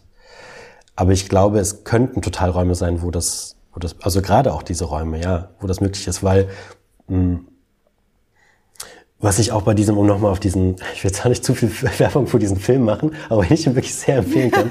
hast du schon, hast du schon. ist auch gut. Ich bin einfach, ich war einfach so berührt von diesem Film. Ähm, aber was ich da so spannend fand, also er, er, er kontrastiert so krass, äh, auch filmisch, diese Liebe, also diesen, diese Zerbrechlichkeit dieser liebenvollen Jungsfreundschaft mit dem, der eine geht dann in so einen, in so einen Eishockeyverein. Und Eishockey ist ja auch so ein krasser, ich habe auch wirklich nicht nur symbolisch, sondern physisch eine Maske auf äh, ich, ne, mm. und äh, mache mich auch stärker und größer als ich bin. Ich werde irgendwie gegen die Wand geknallt. Und, ich und das einen ist Stock dann, in der Hand. Ich habe einen Stock in der Hand. Das ist auch dann der Trainer, der dann irgendwie so immer so, steh auf, steh auf oder so. Ne? Also das, das wird so krass kontrastiert in dem Film. Und auch wieder mit diesem Blick von, können wir wegkommen von Dinge als männlich, weiblich zu konnotieren, sondern eben als männlich und dann zu gucken, was es tut uns gut und was nicht. Mhm. Ähm, so ein Wunsch von, wie kann man auch Dinge integrieren? Also, weil es heißt ja nicht, dass wenn ich mich jetzt kritisch, positiv, bejahend mit einer anderen Form von Männlichkeit als einer patriarchalen auseinandersetze, dass es dann, dass ich dann in Anführungsstrichen quote unquote feminin werde oder so, sondern dass ich eben einfach befreiter dem folge, was mir liegt und was ich gerne mache. Und natürlich ist Raufen ein total tolles Ding, so in, in bestimmten Kontexten oder ist auch Spielen oder ist ähm, Kräfte messen oder sowas ist total etwas, was ja auch viele Menschen gerne machen, unabhängig ihrer Geschlechtlichkeit. Ähm, und ich glaube auch deshalb könnten auch so Räume, wo, also ich merke das ja auch, ich spiele super gerne Basketball und ich mag das, das Konkurrieren miteinander und das, das ähm, sich messen und auch irgendwie meine Kraft und meine Grenzen spüren und so. Ähm, ich glaube, es kommt halt darauf an, wie wird das geframed, also in welchem Rahmen passiert das und ähm, und wenn es dann, ich habe das Glück, in einem Basketballverein zu sein, der, ähm, also wo die, die Männer, mit denen ich spiele, sehr auch offen für andere Vorstellungen von Männlichkeit sind und wo es dann klar ist, hin nach dem Training reden wir auch wieder ganz anders miteinander und, und gehen in andere tiefere Gespräche oder Ebenen ein. Also wenn diese Integration von diesen verschiedenen Ebenen möglich ist, das glaube ich das Wertvolle. Das ist ja auch eine Kompetenz, die ich so auf dem Fußballplatz äh, bei Männern wahrnehme. Die schreien sich an und ich denke mir, da so ich als äh, weiblich sozialisierter Mensch, ich bräuchte danach erstmal ein, ähm, äh, äh irgendwie gemeinsame Aussprache und so, aber äh, das funktioniert dann auch so. Und ähm, und was auf dem Platz passiert, passiert auf dem Platz und was dann irgendwie nur Umkleide passiert, ist wieder was ganz anderes oder so. Äh, aber du sagtest gerade nochmal andere Formen von Männlichkeit und so. Ich stelle mir das jetzt vor, so eine Basketballmannschaft und dann kommst du, Florian, mit deinen ähm, aktuell pink lackierten Fingernägeln. Damit durchbrichst du ja auch was. Ist das auch so ein, also du hast gerade davon geredet, dass das auch so ein Entdecken und Wiederfinden zu dir selbst, äh, Make-up und so, aber ähm, ist das auch ein Statement in dem Rahmen? Ähm, also da ist, ich hatte das spannenderweise ähm, letztens Gespräch dazu mit einer, ähm, mit einer nahen Person. Da, hat sich in den letzten Monaten noch mal so ein bisschen was verändert, dass ich das, ich habe das schon so Fingernägel lackieren vor ein paar Jahren mal gemacht und dann ist es irgendwie wieder so ein bisschen weggefallen und jetzt ist es gerade wieder sehr präsent und ich merke, vor ein paar Jahren war das eher so ein wie so ein politisches Ding, so dass hm. keine Ahnung, das macht man vielleicht, wenn man irgendwie statementmäßig irgendwas zeigen will oder so. Ähm, und heute, und aber da war das Faszinierende dann, dass ich auch das trotzdem oft versteckt habe.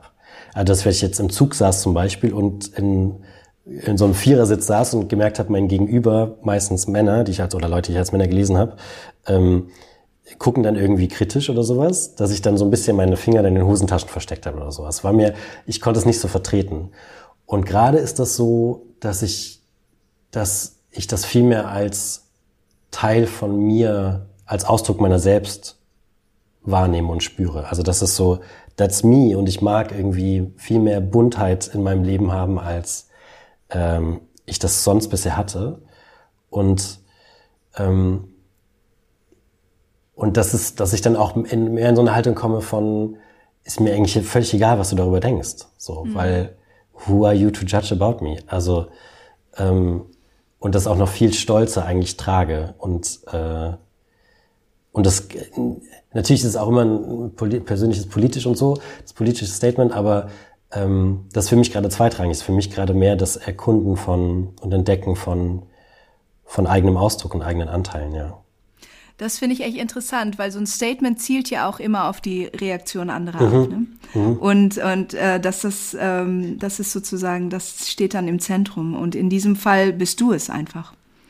Ähm, ja. Das finde ich total spannend und schön. Ich glaube, es ist jetzt schon, äh, Florian, die längste Stachel- und Herzfolge ever, aber ich habe noch was ganz anderes, was ich ansprechen wollte. Ich habe noch so leid. viel Lust, mit euch zu reden. Aber, ja, total. Ist mir auch, ähm, ja, ist mir auch schnuppe, ja. echt, ehrlich gesagt. Ich, ich möchte noch so viel wissen von dir.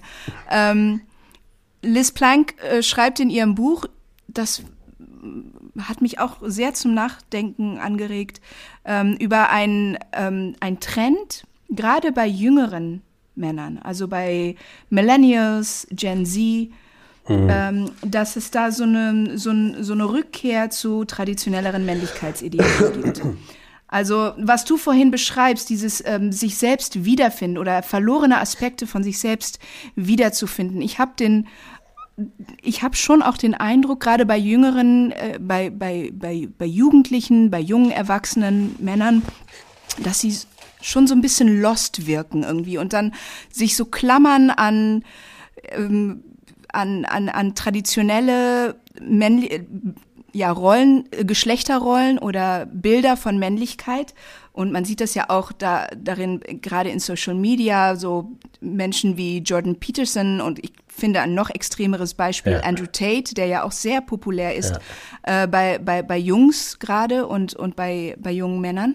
Ähm, woran liegt das? Das ist äh, also bei sonst so fortschrittlich in, und modernen Menschen, gerade bei diesem Aspekt ist da so ein, so ein Rückwärtsdenken, so was Reaktionäres gibt. Ja, ich finde es super. Also beobachtest du das, beobachtest ja. du das übrigens auch? Ich finde es das super, dass du es ansprichst und merkst so richtig, mein Herz pocht so, weil das, das, da steckt so viel drin. Ähm, ja, ich beobachte das auch. Ähm, nicht so viel im, in meinem persönlichen Umfeld, aber ähm, obwohl auch, doch, mittlerweile sogar auch, stimmt. Mhm. Ähm, das ist ein mega faszinierendes Phänomen und ich glaube, also ich glaube, es hat sehr viel damit zu tun natürlich und das sind jetzt so, so ganz grobe Analysen, aber dass wir natürlich in einer Zeit leben, in der traditionelle patriarchale Männerrollen brechen. Zum Glück. So, das ist ja irgendwie positiv. Ne? So auch be durch Bewegungen wie MeToo, also dass Dinge sichtbarer gemacht werden, hinterfragt werden. Ähm, und in dem auch vielleicht so klassisches Rollenverhalten gar nicht mehr so erwünscht ist und gar nicht mehr so viel gebraucht wird. Von, also der, der Mann als Ernährer. So. Genau, der Mann mhm. als Ernährer, der Mann als Versorger, ähm, dass, dass das so obsolet wird peu à peu. Ähm, mhm. Und und das schafft natürlich, und gleichzeitig es aber auch andere Ansprüche an Männlichkeit gibt, äh, eben ne, kommunikativer, sensibler, emotionaler, ähm, beziehungsfähiger etc. zu sein. Ähm, und das schafft super viel Unsicherheit, glaube ich, weil, weil was Gewohntes aufbricht und gleichzeitig aber noch nicht die Visionen von, von, von, von anderen Arten von Männlichkeiten so richtig da sind oder erst so langsam entstehen. Ähm, auch wieder viel aus queeren Communities. Aber ähm, ich glaube, diese Verunsicherheit mit dem, okay, so wie ich gelernt habe, eigentlich als junge Männlichkeit zu leben, das ist irgendwie gar nicht mehr so erwünscht. Ähm, das andere ist super anspruchsvoll, das alles so zu erfüllen, was da gerade irgendwie an Ansprüchen an mich rankommt, also neuen Männlichkeitsformen. Und in dieses, in diese Unsicherheit auch in so ein bisschen in so ein Vakuum kommen dann so Leute rein wie John Peterson oder Andrew Tate, die, also ich meine, Andrew Tate, das ist ja, das ist einfach so eine krasser ja, ja. Machist. Also das ist schon eine Karikatur. Ja, es ist fast schon eine Karikatur, aber es ist wirklich richtig schlimm. Ich habe, äh, also ich kann mir auch immer nur so ein Video von ihm irgendwie im Monat, einfach um so auf dem Stand zu bleiben, aber ich denke, das ist der übelste Sexismus. Ähm, und John Peterson, das ist so spannend, weil der ist ja einfach er ist ja auch ein schlauer Mensch, aber mhm. der verpackt es einfach viel ja. schlauer. Ja. Äh, weint ja und auch dadurch, mal in dadurch, dadurch, dadurch, dass er so intellektuell ist, äh, ja. verleiht das seinen Aussagen ja auch eine Glaubwürdigkeit. Ne? Ja. Und er ist ja irgendwie auch, ne, ist nicht so eine klassische Männlichkeit, weil er weint auch mal in Interviews, wenn ihn was irgendwie sehr berührt und ihn berührt auch die, dieses Lost-Sein von Männern. Und das sehe ich ganz viel, auch wirklich tatsächlich auch in meinem Umfeld, auch gerade auch von so linken, linksgeprägten Männern, die irgendwie auf dem Weg sind und irgendwie merken, das ist nicht cool, Patriarchat und Sexismus, äh, ich will das nicht, ähm, und auch von starken Frauen, non-binären Personen umgeben sind, ähm, aber gleichzeitig total lost sind, wie sie dann damit umgehen.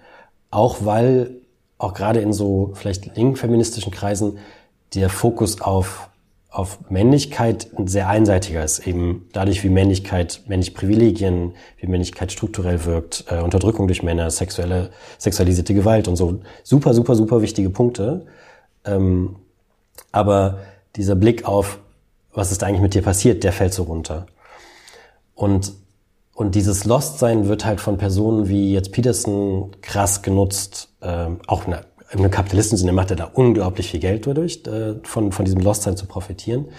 Ähm, und in einem, in etwas, was es auch schon früher gab und was ich jetzt auch jenseits von Peterson und Tate oder sowas jetzt in so neuen Männlichkeitsbewegungen sehe. Mhm. Es gibt auch, es gibt in Berlin zum Beispiel alle zwei Jahre so eine große Männerkonferenz, wo dann irgendwie so 200 Männer zusammenkommen und ähm, sich auch durchaus kritisch mit Männlichkeit beschäftigen, aber äh, das ist jetzt gemein und wahrscheinlich kriege ich dann irgendwelche Hate-Kommentare oder sowas, aber in so einem Uga-Uga-Modus so ein bisschen. Also so ein, wo es ganz viel, oder es gibt so, ähm, manchmal auch so in Schweden habe ich so gesehen, so Männlichkeitsretreats. So zurück zum, zum, zum, zum echten Mann sein. Das ist so ein bisschen die Bewegung. Das geht so zurück auf, auf Robert Bly, diesen, ähm, der auch früh so ein Buch zur Männlichkeit geschrieben hat und wo es um den Mythos des wilden Mannes geht. Und so dieses Zurückfinden zu, zu seiner selbst, zu so einer natürlichen Männlichkeit, die, wo dann betont wird, da geht es auch um in Verbindung gehen und um, um äh, ähm, Verbindung zulassen, um Emotionen zulassen und so. Aber es geht, es wird nicht tatsächlich gebrochen mit so patriarchalen Bildern. Ähm, und das hat, das verfängt sehr in einem Zeitalter, wo ganz viele Männer lost sind und auf der Suche. Und ich glaube, ein Problem ist, und das, das sehe ich so in, mein, in meiner Arbeit, dass es zwischen diesen Andrew Tate ist ja ganz extrem und dann irgendwie Jordan Peterson und dann diese Männlichkeitsbewegung, die so, ne, zurück zum, zum, zum, oder einem besseren Mann sein und so radikal linken queerfeministischen Ansätzen von Männern sind irgendwie halt, die, da kommt die Gewalt her. Dazwischen gibt es keinen Raum, der mhm. so ausgefüllt wird. Eben von das, was Bell Hooks so viel beschreibt, eben so ein Brechen mit, oder auch nicht nur, sondern wirklich diesen emotionalen Zugang finden zu dieser eigenen Zerbrochenheit. Ähm und da müsste es eigentlich viel mehr Angebote geben, um diese, ich würde schon sagen, Rattenfänger von, von jetzt Tate und Patterson und so, ähm, nicht anheimzufallen. Weil, weil was sie machen, ist auch unter so einem Gewand von neuen Männlichkeiten eigentlich ganz klar alte patriarchale männliche Vorstellungen zu betonen. Und das, was auch Bell Hooks beschreibt, ganz viele von diesen Angeboten basieren auf dieser Binarität und auf dem Gegensatz zu Frau sein. Mhm. Also wo ja auch ja. ganz viel, auch Peterson und so sagen, dass sozusagen Männer verweichlicht werden oder, oder unsicher werden durch Feminismus und ähm, durch so eine woke, in Anführungsstrichen, irgendwie äh, Politik oder so oder Bewegung. Aber es passiert keine Verbindung zu weiblich geprägten Perspektiven, Erfahrungen, äh, keine Begegnung dazwischen, kein, kein Brechen auch mit dieser Binarität. Ich glaube, es hat vielleicht auch viel damit zu tun, wie sich das Verständnis oder wie sich, ähm, wie sich Arbeit verändert hat. Ne? Oder also ich glaube, Männer, ähm, Männern wurde häufig früher immer suggeriert, dass sie oder sie haben sich viel auch einfach mit ihrem Job identifiziert. Und, äh, und dadurch, dass ja. die Arbeitswelt sich so äh, gewandelt hat in den letzten Jahrzehnten, äh, also nicht nur, dass ähm, Frauen jetzt auch in Führungspositionen sind, besser ausgebildet sind und so weiter. Und äh, was das sozusagen mit diesem traditionellen Bild von, von, vom Mann als Ernährer macht, sondern auch, dass so, ähm, ich sag mal so mangelhaft, wie das auch zum Teil war, aber ähm, dass es Arbeitsplätze gab, wo Menschen auch ein F Gefühl von Zugehörigkeit und Bedeutung und einem, einem Ziel im Leben hatten, womit sie sich identifizieren können. Und es waren produktive, gut bezahlte Arbeitsplätze, mit dem ein Mann ja wirklich eine ganze Familie ernähren konnte. Und äh, das, das, das, das wandelt sich jetzt auch, wie, wie du schon zu Beginn sagtest, ja auch äh, zum Glück. Ähm, aber ich glaube, vielen Menschen wird dadurch auch so ein Gefühl von, oder vielen Männern wird dann auch so ein Gefühl von ähm, Entwurzelung irgendwie. Ähm, ne? Also, mhm. dass sie einfach nicht mehr wissen, wozu bin ich dann überhaupt noch da? Ne? Wenn ja. ich mich nicht mehr über meinen Job definieren kann und nicht mehr über die Rolle des Ernährers, äh, der, für, der so, sich um alle kümmert, so, ähm, was, was ist denn überhaupt noch meine, mein, meine Rolle? Und ich glaube, dann ist es auch einfacher zu glauben, der Grund für diesen Verlust, den sie empfinden, das sind all diese keine Ahnung, diese hochnäsigen Frauen mit ihrem Feminismus, ja, oder die Ausländer, die uns, die ihnen, mhm. ihnen den Job wegnehmen wollen, oder ja, es ist, es ist einfacher dann den Feind als eine Art externe Bedrohung zu sehen, als zu erkennen, dass es das System selbst ist, das ihr Leiden verursacht. Ja, ja, total. Und das ist auch wirklich das, was, was fehlt bei diesen ganzen New Men-Bewegungen, ähm, das System Patriarchat einfach zu sehen und zu verstehen. Mhm in dem wir hineinwachsen und, und, und, und groß wachsen, das uns alle eben schadet. Was zum ähm, Teufel ist Wasser? ja, ja, tatsächlich, genau. Ähm, ich hatte noch einen Gedanken, ich bin auch schon. ich mein Kopf sprudelt so. Ja. Nee, nee. ähm. Vielleicht ist das so das Zeichen, dass wir jetzt doch in die Zielgerade einbiegen, auch ähm, wenn wir äh, wirklich noch sehr, sehr lange, ich habe auch noch so viele Sachen auf meinen Zettel, wo ich denke, oh, das wäre noch interessant und das wäre noch interessant. Ähm, Vielleicht brauchen wir einfach ein Part 2. Eine ja. Männlichkeit ähm, Volume 2 oder so. Keine Ahnung. Ja, mal schauen. Du musst mal wiederkommen, so, Florian. Ähm, und vielleicht andere äh, Leute. Guck mal, glaube, Ende des Podcasts. Leute, noch, genau. Ähm, vielleicht, äh, wir hatten gerade schon mal die Frage, da, da klang es schon fast so, als ob wir am Ende wären, ähm, was, was wir jetzt tun können. Ähm, aber vielleicht nochmal ganz konkret. Ähm, was rätst du denn Männern, die nun denken, das ist alles irgendwie ganz interessant, daran will ich weiterdenken oder mich weiter damit beschäftigen oder so? Wie, wie könnte das jetzt aussehen? Außer, dass man dich natürlich einlädt zu einem Workshop. Das ist sicherlich äh, auch lohnenswert. Ähm, ich denke. Und man geht in den Film Close. ja, das auch, definitiv. Lasst euch berühren von Close. Ähm, ähm, sprechen. und Zuhören. Tatsächlich. Also das äh, Männlichkeit zum Thema machen, sichtbar machen, thematisieren. Jetzt nicht nur quasi auf, also auf Podien oder irgendwelchen ähm, öffentlichen Räumen, sondern auch ganz viel im Privaten einfach. Also ähm, Räume suchen, Gespräche suchen, wo ich über andere Erfahrungen lernen kann, die nicht meine sind, andere vergeschlechtlichte Erfahrungen und gleichzeitig meine auch teilen kann und die auch irgendwie stehen gelassen werden. Also wo ich, das ist, glaube ich, das ist was, was ich in Workshops auch ganz viel sehe, so eine Angst, die immer mitschwingt, dass wenn sich Männer, Cis-Männer auf den Weg begeben, wie das dann wahrgenommen wird in ihrem Umfeld und wie viel ähm, schamvolle Momente das dann vielleicht auch bedeutet. Ähm, und sich irgendwie Leute zu suchen, mit denen ich Dinge ansprechen kann, Zweifel, Beobachtungen, Wünsche, Bedürfnisse, ne, die kleinsten Bewegungen von einem selbst, wo das möglich ist, da habe ich gemerkt bei mir, das ist einfach unglaublich Gold wert, so das tun zu können. Und Bell Hooks schreibt das ja einfach, Heilung findet nicht in Isolation statt. Also ich immer wieder, Patriarchat bedeutet Disconnection, Disconnection von mir selbst als Mann, von meinen eigenen Anteilen, aber auch Disconnection von meinem Gegenüber und wieder in Verbindung zu gehen, das rauszuholen aus der Tabuisierung ähm, und besprechbar zu machen, ist, glaube ich, ein super erster Schritt und wichtiger, permanenter Schritt. Danke, Florian. Danke vor allem für deine Offenheit. Also du hast ja auch nicht nur jetzt aus deiner Arbeit äh, Dinge geteilt, du hast auch sehr, sehr Persönliches geteilt ähm, und hast damit ja auch ähm, Dinge durchbrochen, die irgendwie äh, tabuisiert werden, auch aufgrund äh, patriarchaler Unterdrückung, aufgrund dieses Systems. Und dafür ganz, ganz herzlichen Dank, dass oh. du das ähm, mit uns geteilt hast, dich hier mit uns auf die Reise begeben hast. Und ähm, ja, ja, wir sind am Ende, Thea, oder? Ja. vielen, vielen also. Dank, Florian. Und vielen Dank euch auch, dass ihr zugehört habt. Ähm, und wir hoffen, dass ihr beim nächsten Mal auch wieder dabei seid. Auf Wiederhören. Tschüss. Tschüss, Florian. Ja, danke euch. Danke, dass ihr diesen Raum möglich macht. Ciao. Dies war ein Podcast der Vereinten Evangelischen Mission. Wir hoffen, die heutige Folge hat dir gefallen und zum Weiterdenken und Nachfragen angeregt. Falls ihr Fragen an uns habt oder uns Feedback geben wollt, freuen wir uns sehr darüber. Schreibt uns auf Instagram oder ganz klassisch per E-Mail an podcast.vemission.org. Weitere Informationen findet ihr auf www.rassismusundkirche.de. Mit dem Podcast wollen wir dazu beitragen, Kirche zu einem sichereren Ort zu machen.